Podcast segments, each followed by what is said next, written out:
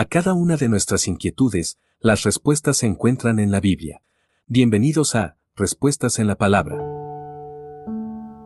Declarados inocentes.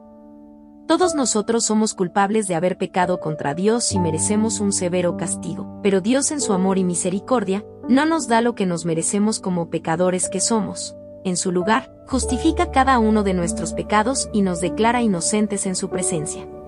Esto se debe a que Dios Padre trató a su amado Hijo Cristo Jesús como si Él fuera un pecador, aunque en su vida terrenal no cometió pecado alguno, por eso el Padre permitió que su Hijo muriera como sustituto para pagar el castigo por los pecados de toda la humanidad.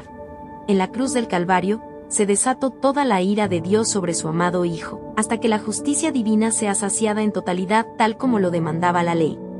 Gracias a esta obra redentora, cuando un pecador se arrepiente de sus pecados y recibe a Cristo Jesús en su corazón, Dios ya no lo considera más como un pecador en la carne, sino que lo ve justo en Cristo, y le acepta sobre esa base para que pueda morar eternamente en el reino de los cielos.